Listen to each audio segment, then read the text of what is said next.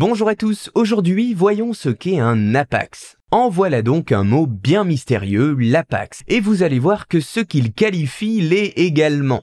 Un apax, c'est un mot que l'on ne retrouve qu'une seule fois dans un texte donné. Pas une seule fois dans un livre, non. Pendant longtemps, le terme apax a qualifié les mots ou les expressions que les traducteurs ne pouvaient traduire de façon certaine car il n'en existait qu'une seule occurrence dans la littérature. Ce n'est donc pas l'existence unique d'un mot dans un livre, mais bien l'existence unique d'un mot dans l'entièreté des livres que nous connaissons à ce jour. Ainsi, un apax est donc en linguistique un nouveau terme qui n'est attesté que dans une seule source, ou alors rencontré trop rarement pour être considéré comme une preuve valable de son emploi. L'apax peut donc être un mot rare, mais également une erreur de copie ou de grammaire. Concrètement, c'est donc un mot intraduisible ou alors inaccessible. Prenons un exemple pour illustrer cela, ce sera plus clair. Il en existe de nombreux. Des lointains par exemple comme chez le poète Homère. Chez Homère, le mot barbarophoi, qui donnera plus tard le mot barbare en français, n'apparaît qu'une unique fois dans son œuvre, dans le catalogue des vaisseaux.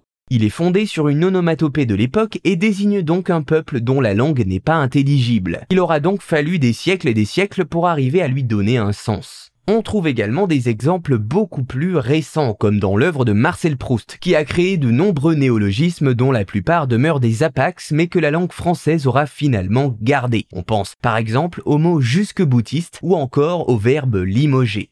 D'ailleurs, certains internautes se sont amusés à créer un jeu en lien avec cette définition de l'Apax, le Google Wack, c'est-à-dire la pêche aux Apax, via le moteur de recherche Google. Le but est simple, il s'agit de trouver un mot ou une expression pour lequel ou laquelle Google renvoie une seule page. Voilà, vous savez maintenant ce qu'est un apax, un mot que les traducteurs ne pouvaient traduire de façon certaine car il n'en existait qu'une seule occurrence dans la littérature.